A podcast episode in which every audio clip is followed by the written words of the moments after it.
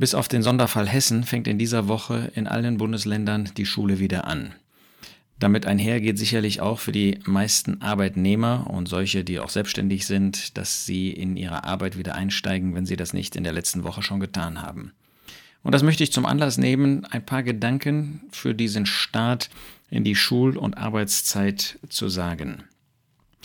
Wenn ich an Schüler denke, dann finde ich, dass sie einen gewissen Vorteil haben gegenüber der Zeit, in der der Herr Jesus auf der Erde gelebt hat. Der Jesus bzw. der Apostel Paulus spricht in Galater 3 in Vers 24 davon, das Gesetz ist unser Erzieher gewesen auf Christus hin, damit wir aus Glauben gerechtfertigt würden.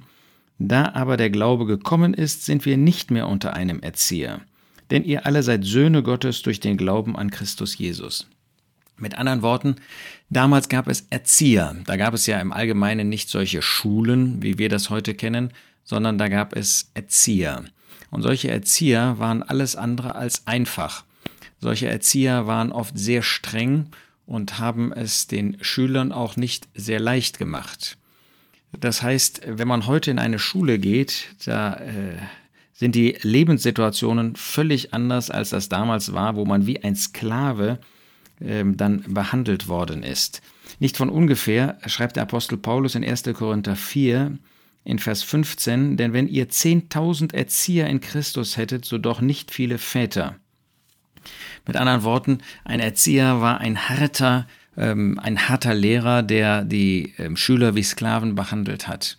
Nun, das kennen unsere Väter oder Großväter, Großmütter auch noch aus ihrer Zeit, äh, dass sogar mit körperlicher Gewalt gehandelt worden ist.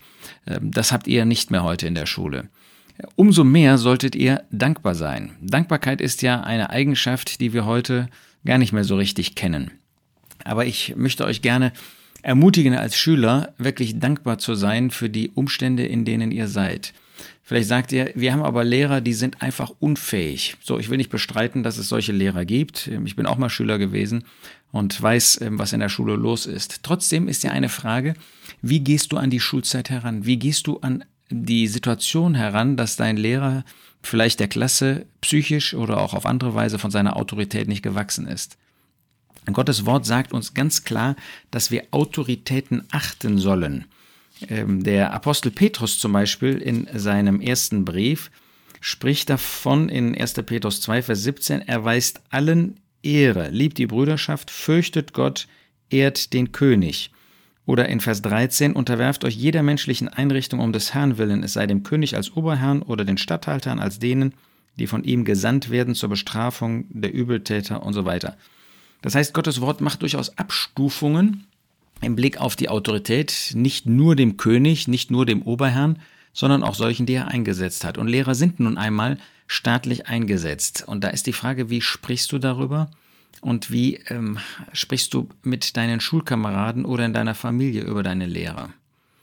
Ähm, ich weiß, wie ich darüber gesprochen habe und ich weiß, wie wir als Eltern in Gefahr sind, auch unseren Kindern einen laschen Umgang damit ähm, gut zu reden ähm, oder sogar selber dazu zu motivieren. Das sollten wir nicht tun.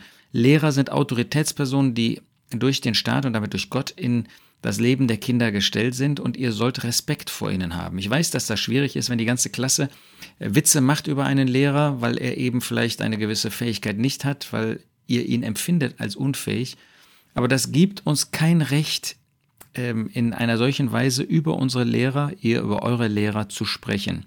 Ich möchte dich motivieren, dich wirklich als Christ zu verhalten. Das ist etwas Christliches weil Gottes Wort uns das im Neuen Testament in den christlichen Briefen vorstellt, wie wir mit Autoritäten umgehen sollen. Und das ist nun mal in diesem Fall bei euch der Lehrer.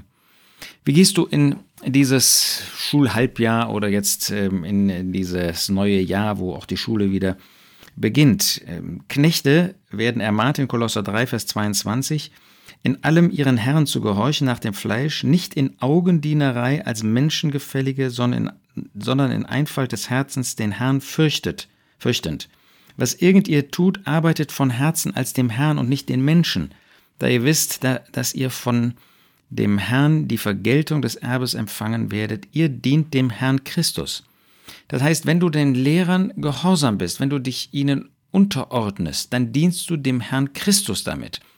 Denn er hat diese Lehre eingesetzt, er hat sie als Autoritätsperson in dein Leben gestellt.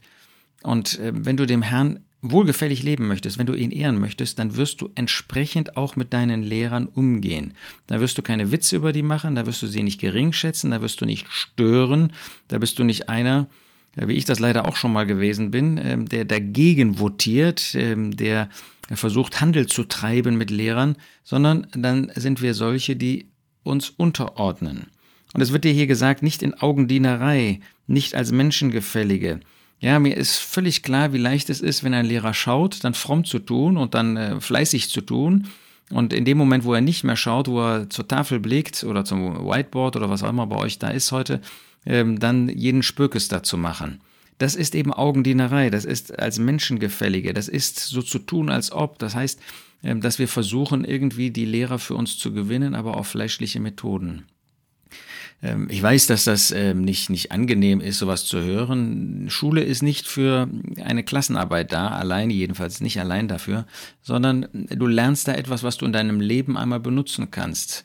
Und wir, die wir älter geworden sind, und wir sind älter, alt geworden, wir erkennen, wir empfinden, dass wir manche Chance verpasst haben. Mir geht es jetzt nicht um den Schulunterricht, aber das, was man da lernen konnte, ähm, dass das einen viel längerfristigen Nutzen hat, als nur für die eine Stunde. Mir geht es jetzt nicht um das Einzelne, was du da auswendig lernen musst und so weiter, sondern die Grundhaltung. Ist das wirklich eine, dass du erkennst, dass du dem Herrn dienst, wenn du dem Lehrer gehorsam bist, wenn du artig bist, ja, was für ein Wort heute, wenn du dich unterordnest, wenn du keinen Mist machst, wenn du wirklich dazu beiträgst, dass die Klasse auch, soweit es an dir liegt, folgsam ist, Überleg das mal. Ich weiß, das ist alles andere als einfach. War es in meiner Zeit auch. Und ähm, von daher nimm dieses Wort aus Kolosser 3 und sei nochmal dankbar dafür, dass du nicht in solchen Umständen bist, dass dein Erzieher über dich wacht. Äh, mit der Knute, mit der Peitsche. Das äh, war damals so. Und ich sage nochmal, unsere, ähm, also meine großelterliche Generation, nee, meine elterliche Generation noch, die hat erlebt, äh, dass man auch geschlagen wurde. Und da wurde das akzeptiert. Ist natürlich heute überhaupt nicht mehr akzeptiert, aber damals war das so. Was nun Arbeitnehmer betrifft, ähm, oder solche, die in einem auch selbstständigen Beruf arbeiten, ähm, gehorcht euren Herren nach dem Fleisch. Nun, Selbstständiger ist dein eigener Herr in dem Sinne, aber wenn du angestellt bist, ähm, wenn du für jemanden arbeitest, gehorcht in allem euren Herrn nach dem Fleisch. Die Knechte, die Sklaven hatten gar keine andere Wahl. Aber wir haben eine Wahl. Wir können jede Möglichkeit suchen, als Arbeitnehmer irgendwie dem auszuweichen. Und uns wird hier ausdrücklich gesagt, ihnen zu gehorchen, uns ihnen unterzuordnen, das zu tun. Ist das wirklich dein Ansinnen im beruflichen Bereich, dem Arbeitgeber das zu geben, was ihm zusteht? Nicht in Augendienerei als Menschengefällige, sondern in Einfalt des Herzens, den Herrn fürchtend. Du kannst einen komplizierten, einen herausfordernden, einen sogar bösen Arbeitgeber haben, ähm, ich meine jetzt als Vorgesetzten, Trotzdem bleibt das hier bestehen. Petrus sagt nämlich auch, nicht allein den guten Herren, sondern auch denen, die uns Böses wollen.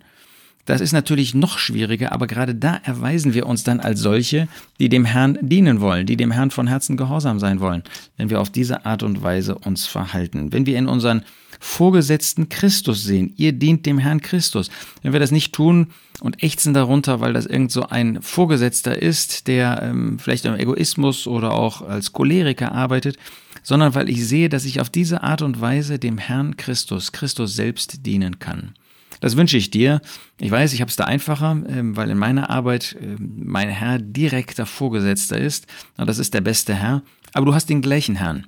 Und wenn du in deinem Vorgesetzten Christus siehst, ja, wenn du ihm dienst, weil du dem Herrn Christus dienen möchtest, dann wirst du merken, dass die Dinge äh, nicht einfacher sind, aber dass die Perspektive eine andere ist und es dir dadurch eben vielleicht doch leichter fällt, auch dem Herrn und damit auch deinem Vorgesetzten wirklich dich unterzuordnen.